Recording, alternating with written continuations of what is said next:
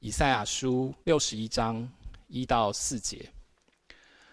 主耶和华的灵在我身上，因为耶和华用膏膏我，叫我传好信息给谦卑的人，差遣我医好伤心的人，报告被掳的得释放，被囚的出监牢，报告耶和华的恩年和我们神报仇的日子，安慰一切悲哀的人，赐华冠与锡安悲哀的人，代替灰尘。喜乐油代替悲哀，赞美衣代替忧伤之灵，使他们称为公义树，是耶和华所栽的，叫他得荣耀。他们必修造已久的荒场，建立先前凄凉之处，重修历代荒凉之城。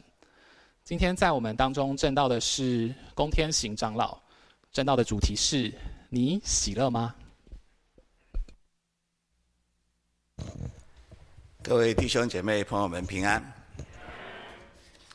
今天是中华民国一百一十二年的，也是西元二零二三年的十二月的十七号。在我们通用的国历或者说是阳历之外呢，我相信全世界各地的华人的心里面呢，都还有一个所谓的农历或者阴历。我们主要的中国人的节气，包括春节，包括端午、中秋，所根据的呢，都是农历。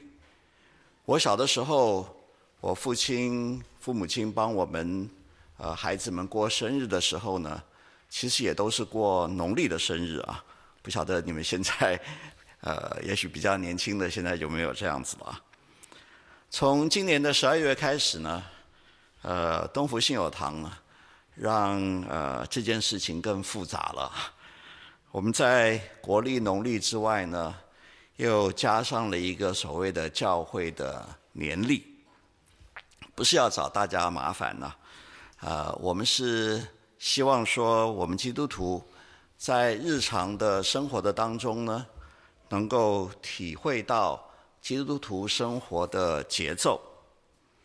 以教会的年历来说的话，教会年的开始啊，教会年的开始是从圣诞节之前的第四个主日开始，从这个主日一直到圣诞节的那一天，就是所谓的将临期，或者是叫做代降期，这是教会预备迎接主耶稣基督诞生的节期。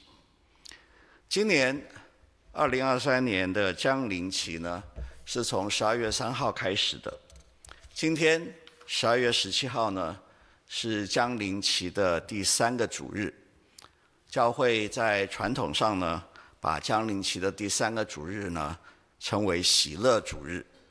我们在为江陵期所准备的这个花环的上面呢，点上一根特别的。粉红色的蜡烛，各位看到我今天也打的是粉红色的领带啊，呃，后面挂的呃呃十字架上面的呃带子呢也换成粉红色。但是当我们环顾这个世界的情况的时候，有值得我们喜乐的地方吗？俄乌的之间的战火已经点燃将近两年了啊，双方伤亡的人数呢？已经达到五十万人，而且还有产生了将近六百万的难民。十月初，哈马斯恐怖攻击以色列，以色列随即呢对哈马斯所控制的加萨走廊展开还击的行动。于是这场冲突很快的就取代了俄乌之间的战火，成为我们在电视荧光幕上面所经常看到的战争的恐怖的面貌，到目前为止，这场的冲突呢，已经造成了有将近一万五千个人死亡，其中大多数呢都是加萨地区的巴勒斯坦的平民，而且住在加萨走廊地区的两百三十万的巴勒斯坦人呢，也全部都沦为难民啊，流离失所。我们自己所居住的环境来看，在最近的几年的当中呢，台海之间的紧张的局势呢，急剧的升高。呃，去年年中，美国的国会议长访问台湾，呃，对岸大陆呢发射导弹，穿越了台海、台湾的上空啊，穿越了台湾的上空。原本象征双方彼此啊、军事克制的海峡中线呢，现在也好像不再存在了。大陆的军机和船舰在过去十月跟十一月短短两个月的当中呢，已经超越了台海的中线，大概有一百二十次。虽然我们台湾的老百姓非常的勇敢啊，呃，我们非常平静的过日子，我们不惧怕对岸的军事恫吓啊，但是我相信战争的阴影啊，仍然笼罩在我们的心头。我们也许会想，我们台湾人是不是会成为新闻影片当中的下一个战争的难民呢？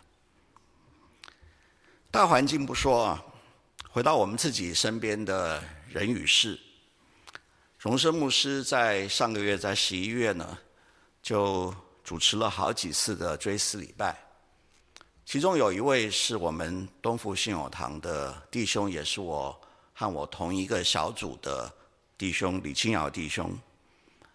十一月三号的晚上，他还在我们家里和我们啊小组一起查经。第二天星期六，他就因为心脏的动脉剥离而住进了台大的加护病房。期间呢，他的情况一度好转，他可以离开加护病房，回到了普通病房。但是到了十一月的十二号，在普通病房的时候，他的动脉、心脏的动脉再一次的呃剥离，就过世了。清尧弟兄只比我。啊，年长两岁，他是台大电机系，呃，美国加州大学伯克莱分校的呃毕业生，呃，他的学问知识非常的渊博，他很喜欢查经，喜欢读历史，也喜欢啊评论时事。我和他聊天非常的投缘。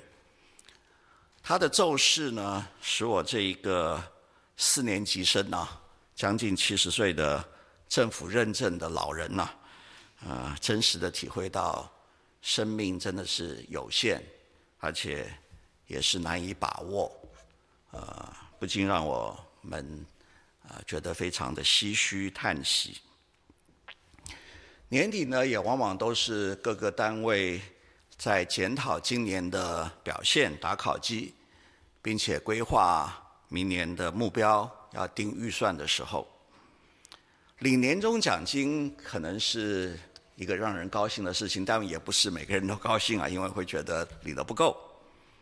但是打考绩，啊，不管是自己打，自己要被打考绩，或者是要打别人的考绩，其实都是很有压力的事情，高兴不起来，更别提要定明年的预算啊跟目标了啊。今天是。喜乐主日，但是喜从何来，乐从何来呢？我们试着从今天的经文的当中来找答案啊。今天经课的四段经文呢，印在我们周报的底页，大家可以参阅啊。其中呢，经课的四段经文当中，一定会有一段福音书的经文。今天的福音书的经文是。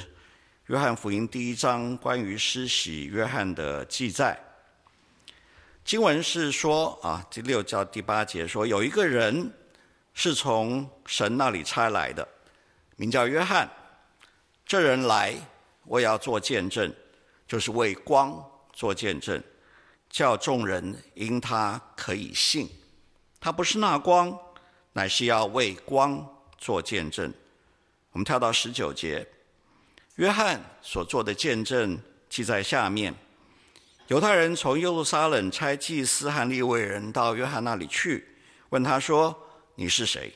他就明说，并不隐瞒。明说我不是基督。二十三节，我就是那在旷野有人声喊着说修直主的道路，正如先知以赛亚所说的。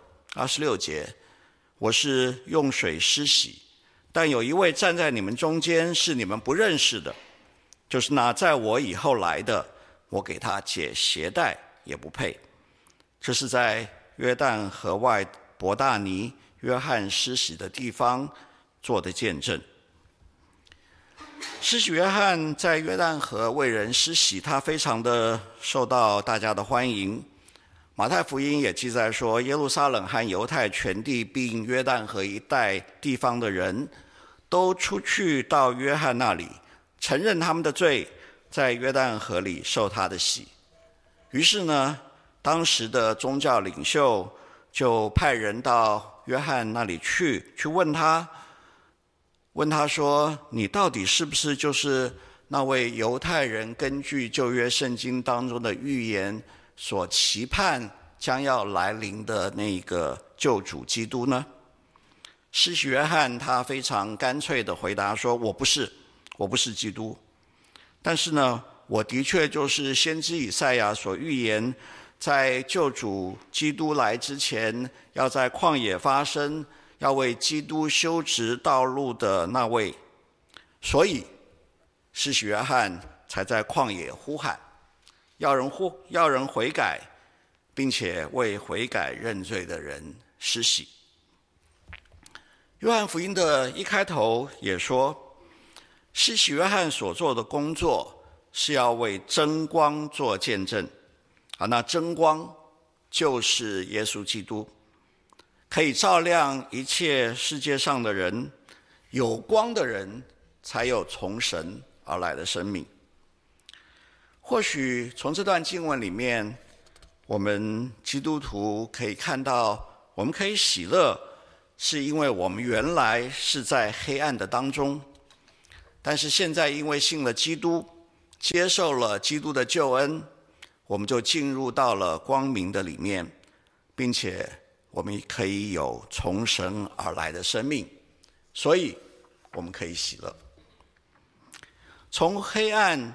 进入光明，从死亡进入生命，这是真的，是值得喜乐的。但是，这似乎又有点无法让人真实的体会到这当中的喜乐。毕竟，我们当中曾经眼睛失明，而现在又能够复明的，是极少数的人，甚至于根本就没有。今天经课经文的第二段的后面，以赛亚书六十一章预言了基督救主的工作。好，路加福音的第四章里面也记载，耶稣曾经自己引用这段经文来说明他的工作。这段说明救主基督的工作的经文，或许能够更具体的来说明。为什么我们基督徒可以喜乐，也应该喜乐？基督的工作由以赛亚所预言，并且被耶稣所亲口证实的是些什么呢？第一，耶稣要带好消息给贫穷的人；第二，耶稣要医好伤心的人；他要释放被掳的。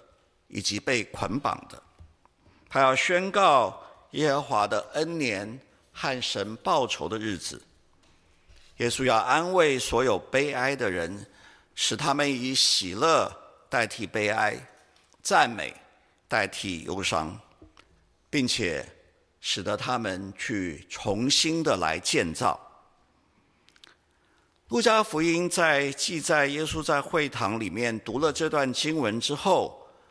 他记载，耶稣就宣告说：“这段经文今天已经应验了。”在十字架上面，耶稣也再一次的宣告：“成了。”所以，我们知道耶稣基督的工作已经成了。但是如果耶稣的工作已经成了，我们为什么今天还是喜乐不起来呢？其实，我们看到刚才所说的耶稣的这五项的工作，无论是贫穷人有好消息，伤心的人得医治，被掳的得释放，悲哀的得安慰，都可以归结到耶稣基督的工作，宣告了耶和华的恩年和神报仇的日子。或许我们需要去进一步的了解，到底什么是耶和华的恩年，什么是神报仇的日子。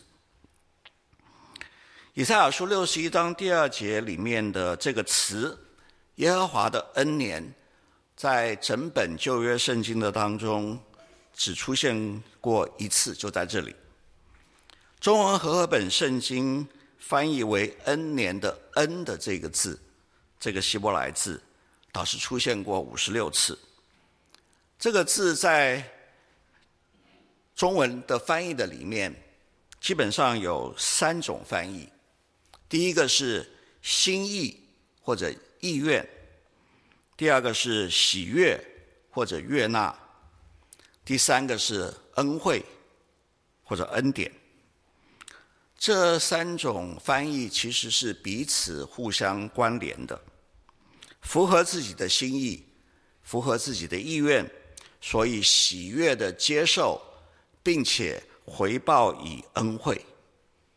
这三个翻译综合起来，可以说是完整的表达了希伯来文“恩”或者 “rason” 这个字的意义。在以赛亚书当中，“恩年”的“恩”这个字，除了在这里和时间结合成为一个词之外，在还有另外两个地方，“恩”和时间结合。四十八章的。四十九章的第八节，和合本的翻译是“悦纳的时候”；五十八章的第五节，和合本的翻译是“悦纳的日子”。所以，恩年的意义，或者说恩年，或许更让我们能够明白的翻译的方式呢，可能就是神悦纳人的一段时间，而且这段时间相对而言呢，还不是一个很短的时间。也许有熟悉圣经的弟兄姐妹们会问：恩年和摩西律法当中的喜年又有什么关系呢？根据摩西律法，七七四十九年之后的第五十年就是喜年。在喜年的时候呢，在以色列的民族的当中，所有的奴隶要被释放，所有的债务要一笔勾销。喜年的基本精神就是赦免与宽恕。喜年是耶和华上帝透过律法具体的来实现他悦纳人、向人施恩的时候。路加福音第四章十九节记载，耶稣在会堂里面去引用以赛亚书的这段经文的时候，中文和合本的翻译呢，把原文的恩年翻译成为喜年，但是根据新约希腊文，或者说是耶稣所引用的呃原文希伯来文的这个恩年呢，其实和喜年并不是同一个字。所以说和合本的翻译呢，虽然说并没有完全的背离原意，但是可能是有一点过度的引申了啊。回到我们的主题，耶和华的恩年，其实就是神宣告悦纳罪人、宣告赦免的这样子一个恩典的日子。那神报仇的日子又是什么意思呢？神和人不同，人报仇往往是为了要了结私人之间的怨恨冤仇，神。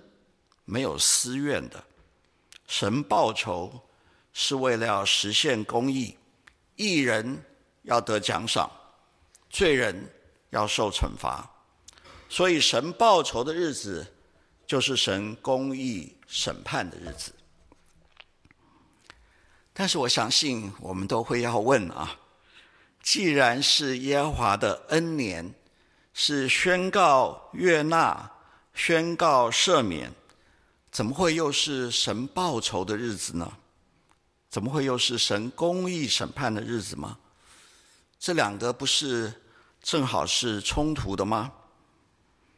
我们会有这样子的疑问。可能是因为我们对耶稣十字架的了解不够全面，我们经常过于的强调十字架所带来的赦免，而忽略了十字架背后所隐含的公义审判。第一，十字架的赦免是在基督完成了代赎之下才成就的。是耶稣基督代替我们这些罪人承受了神公义的震怒，他自己被挂在木头上，虽然说他完全没有罪，他被挂在木头上承受了咒诅，代替我们承受了咒诅，我们才能够被赦免。所以十字架的赦免本来就隐含着神的公义。另外，我们不要忘记，各个他山上面不是只有一个十字架，各个他山上面有三个十字架。耶稣在中间，有两个强盗在他的左右两边，其中有一个强盗，他认耶稣基督是主，他就和主同在乐园里，但是另外一个强盗。他至死都不认耶稣基督是主，所以耶稣基督的十字架分开了得救与不得救。耶稣他也自己曾经说：“谁掉在这石头上，必要跌碎；这石头掉在谁的身上，就要把谁砸得稀烂。”这石头就是耶稣自己。就是福音，不接受十字架福音的人，就是绊倒在这石头上的人，必然要跌碎。福音固然是人可以得救的好消息，但是福音也为那未来的审判做了预审。听了福音而接受耶稣救恩的信徒，在末日的审判当中就可以称义。不接受福音、不信福音的那些人，在末日审判的时候，就必然要被定罪。我们固然享受神赦免的恩典，但是我相信我们在座的每一位，也常常会有义愤填膺，觉得神怎么可以容许这个世界上面的恶人，为非作歹到这样子的地步，而不去处理呢？俄国的普丁或者乌克兰的泽伦斯基，为什么不能够以他们的老百姓为念，早日停火呢？哈马斯对以色列平民的恐怖攻击，以及以色列的还击伤及整个加沙地区的平民，都太过分了。其实，当我们在慨叹这个世界的乱象、这个世界的不公义的时候，其实都隐含着我们对于神迟不出手的抱怨，甚至于我们会怀疑神到底是不是公义的。感谢神呐、十字架的福音不只宣告了赦免，也宣告了神的公义的审判。是神报仇的日子，但是这个神报仇的日子，神公义的最后审判，要到基督再来的日子才会完全的实现。而在现在，在现在，在耶稣基督升天之后，直到他再来的这段日子，所谓的恩典的时代，所谓的新约的时代，神要我们这些。有圣灵内住的他的子民，也就是基督的教会，也就是你和我要和他同工，一起来促进、推动这个世界的公益。我们先来看一下今天的这个经文是怎么说的。今天的经课的经文，以赛亚书的后半段的里面是怎么说的？以赛亚书的第六十一章的八到十一节，我们是不是可以一起来念？我耶和华喜爱公平，恨恶抢夺和罪孽。我要凭诚实施行报应，并要与我的百姓立约，他们的后裔必在列国中被人认识，他们的子孙。在众民中也是如此，凡看见他们的，必认他们是耶和华赐福的后裔。我因耶和华大大欢喜，我的心靠神快乐，因他以拯救为衣给我穿上，以公义为袍给我披上，好像新郎戴上华冠，又像新妇佩戴装饰。田地怎样使白谷发芽，园子怎样使所种的发生，主耶和华必照样使公义和赞美在万民中发出。我们的神期许我们要在地上去施行他的公义，在这个新约的时代、恩典的时代。施行他的公义，并不是去代替神来进行审判，而是要透过我们的好行为，来展现神的怜悯恩慈，并且匡正这个社会不公义的现象，使得这个世界，这个被罪所污染的世界，能够认识神怜悯公义的本性。我们也因此。才能够被认出来，我们是神的子民。而当我们努力的时候，神就帮助我们在地上来实现他的公义。我们会因为神，因为神人的赞赏而喜乐，我们会蒙神赐福。所以，在这个恩典的时代。悦纳的时代，新约的时代，我们与其哀叹这个不公义的世界，悲愤难过，或者是想要在圣经的当中，或者在世局的变化的当中，找到基督再来的时间或者预兆，我们一天到晚疑神疑鬼，或者又把自己所认为的坏人打入十恶不赦，拒绝往来，其实。所有的这些，在一定的程度上面，我们都是要代替神来进行审判。我们不如就在我们所生活的环境的当中，活出一个基督徒应有的爱神、爱人、慈悲怜悯、扶持弱小的公益的生命。这才是与神同工，促进。推动公益的作为，我们要从自己做起，我们要从小处做起，我们不要想要代替神去审判别人。当我们这样子的过日子，彰显神的生命在我们的生活的当中，这是神所喜悦的。神应许我们，他必然会将喜乐的油、赞美的衣赐给我们。举一个实际的例子来说，我自己在职场上面的经验的是这样子的：当我碰到一个非常棘手、非常难以处理的问题的时候，什么时候是我最焦虑、最难过的时候呢？往往是我逃避不去处理的时候。虽然逃避不去管它，但是难题不会就这样子就消失了。反而一直会像一座大山一样压在你的心头，越不去想它，那座大山就好像越高越重。有的时候，问题也的确是会因为我们去我们的置之不理啊，变得更加的严重。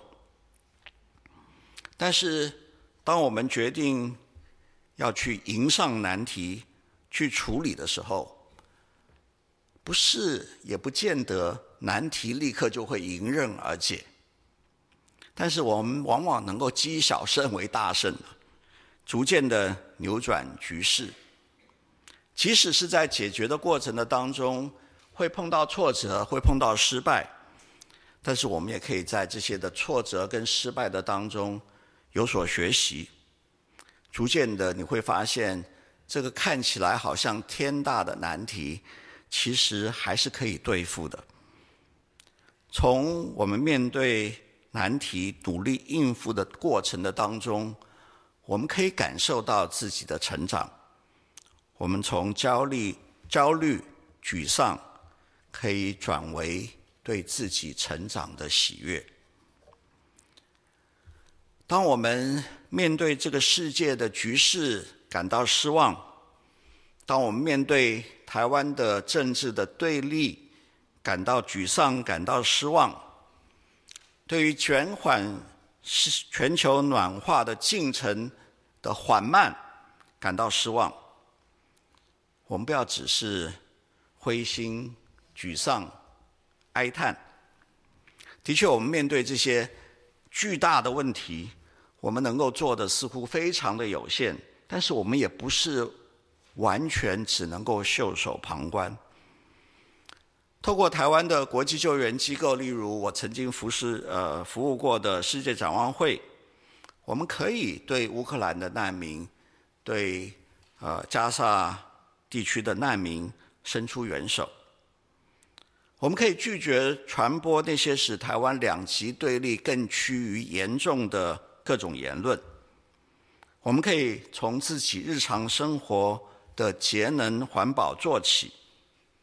来减缓世界的暖化，我们可以在自己的职场的上面努力的做到敬业乐群，在工作上面忠心尽责，有好的工作表现，在和同事的相处的当中，我们尊重上级，我们扶持下属，我们乐于助人，我们可以活出主耶稣基督馨香的生命的气息。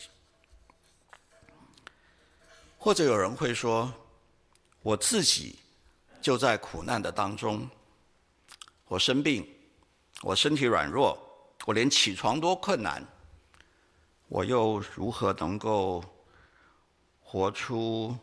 我又如何能够去扶持弱小，来活出神的公义呢？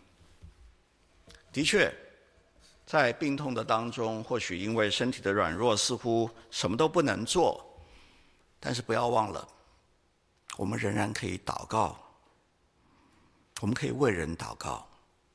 我自己的经验是，在病痛的当中，如果我们能够暂时的把自己的病痛软弱放在一旁，去为别人的软弱跟需要来代祷，我不敢说你立刻就能够进入到喜乐的当中，但是的确，你能够。减轻自己在病痛当中所感受的软弱。在今天这四段的经课经文的当中，其中有一段是新约书信的选文。这段的选文是铁萨罗尼迦前书的第五章，十六到二十二节，告诉我们要常常喜乐，不住的祷告，凡事谢恩，因为。这是神在基督耶稣里向你们所定的旨意。不要消灭圣灵的感动，不要藐视先知的讲论，但要凡事查验，善美的要持守，各样的恶事要禁戒不做。从这段经文的前文，在帖撒罗尼迦前书第五章的最前面，我们知道使徒保罗。是在吩咐帖撒罗尼迦教会的信徒，在耶稣再来的之前的这一段恩典时代的当中，要如何过日子？不住祷告，凡事谢恩，留意圣灵的提醒以及圣经的真理，是与神亲密关系的表现。持守美善，不做恶事，是在行动上。与神同工，所以保罗是在提醒信徒，在最后审判来临之前的新约时代、恩典的时代，除了活出神公义怜悯的生命，与神同工，促进神的公义在世界上的推进之外，我们还需要保持与神亲密的关系，我们就能够因神而大大的喜乐。有一个故事说，有一次的绘画比赛，主办单位出题目，要参赛者根据这个题目呢来画画。主办主办单位所出的题目呢是平安。有两幅画脱颖而出，一幅呢是画的是在月夜的当中，在平静无波的海面上面，有一条正在航行的船。另外一幅，则是老鹰筑巢在瀑布旁边的树上，鸟巢所在的树枝。随着瀑布水花所掀起的风，而看起来似乎是不时的在晃动。老鹰就在这个看起来非常危险的鸟巢上，喂食着刚刚孵出来的小鹰。结果评审决定把首奖颁给了瀑布旁的鸟巢。真正的平安。不是看环境，而是来自于内心的把握。同样的，喜乐如果是靠环境，我们放眼今天的环境，还真的喜喜乐不起来。即使偶尔有可能有一些让我们快乐的小事，例如说领了六个月以上的年终奖金。并不代表你明年还会有，甚至于你今年领了，立刻就会焦虑，明年还领得到领不到。真正的喜乐不是靠环境，而是我们已经从黑暗入光明，从死亡进入生命。真正的喜乐是来自于与神同工的当中，我们实现。我们自我潜力的满足，以及从神而来的赞许，也来自于我们与神同在的关系的当中所产生的对神的蛮有把握。所以，我们基督徒可以喜乐，也应该喜乐。我们一起祷告。天父，我们来到你面前，我们向你承认，我们常常被这个罪恶的世界所打扰，我们心里面有很多的忧心，有很多的不快乐，因为我们看到这个世界实在是让我们快乐不起来。但是主，求你让我们回到你的里面，求你赐给我们力量，让我们能够和你一起同工。当我们看到这个世界的不公义的时候，让我们不要只是哀叹，而是让我们愿意与你同工，让我们一起来改变这个世界。不只是要改变这个世界，其实。你真正要的是，我们要改变我们自己，主啊，在这样子的改变的当中，你的喜乐自然的就进入到我们的里面，因为你让我们更多的能够认识你，更多的能够经历你的同在。我们如此的祷告，奉主耶稣基督的名求。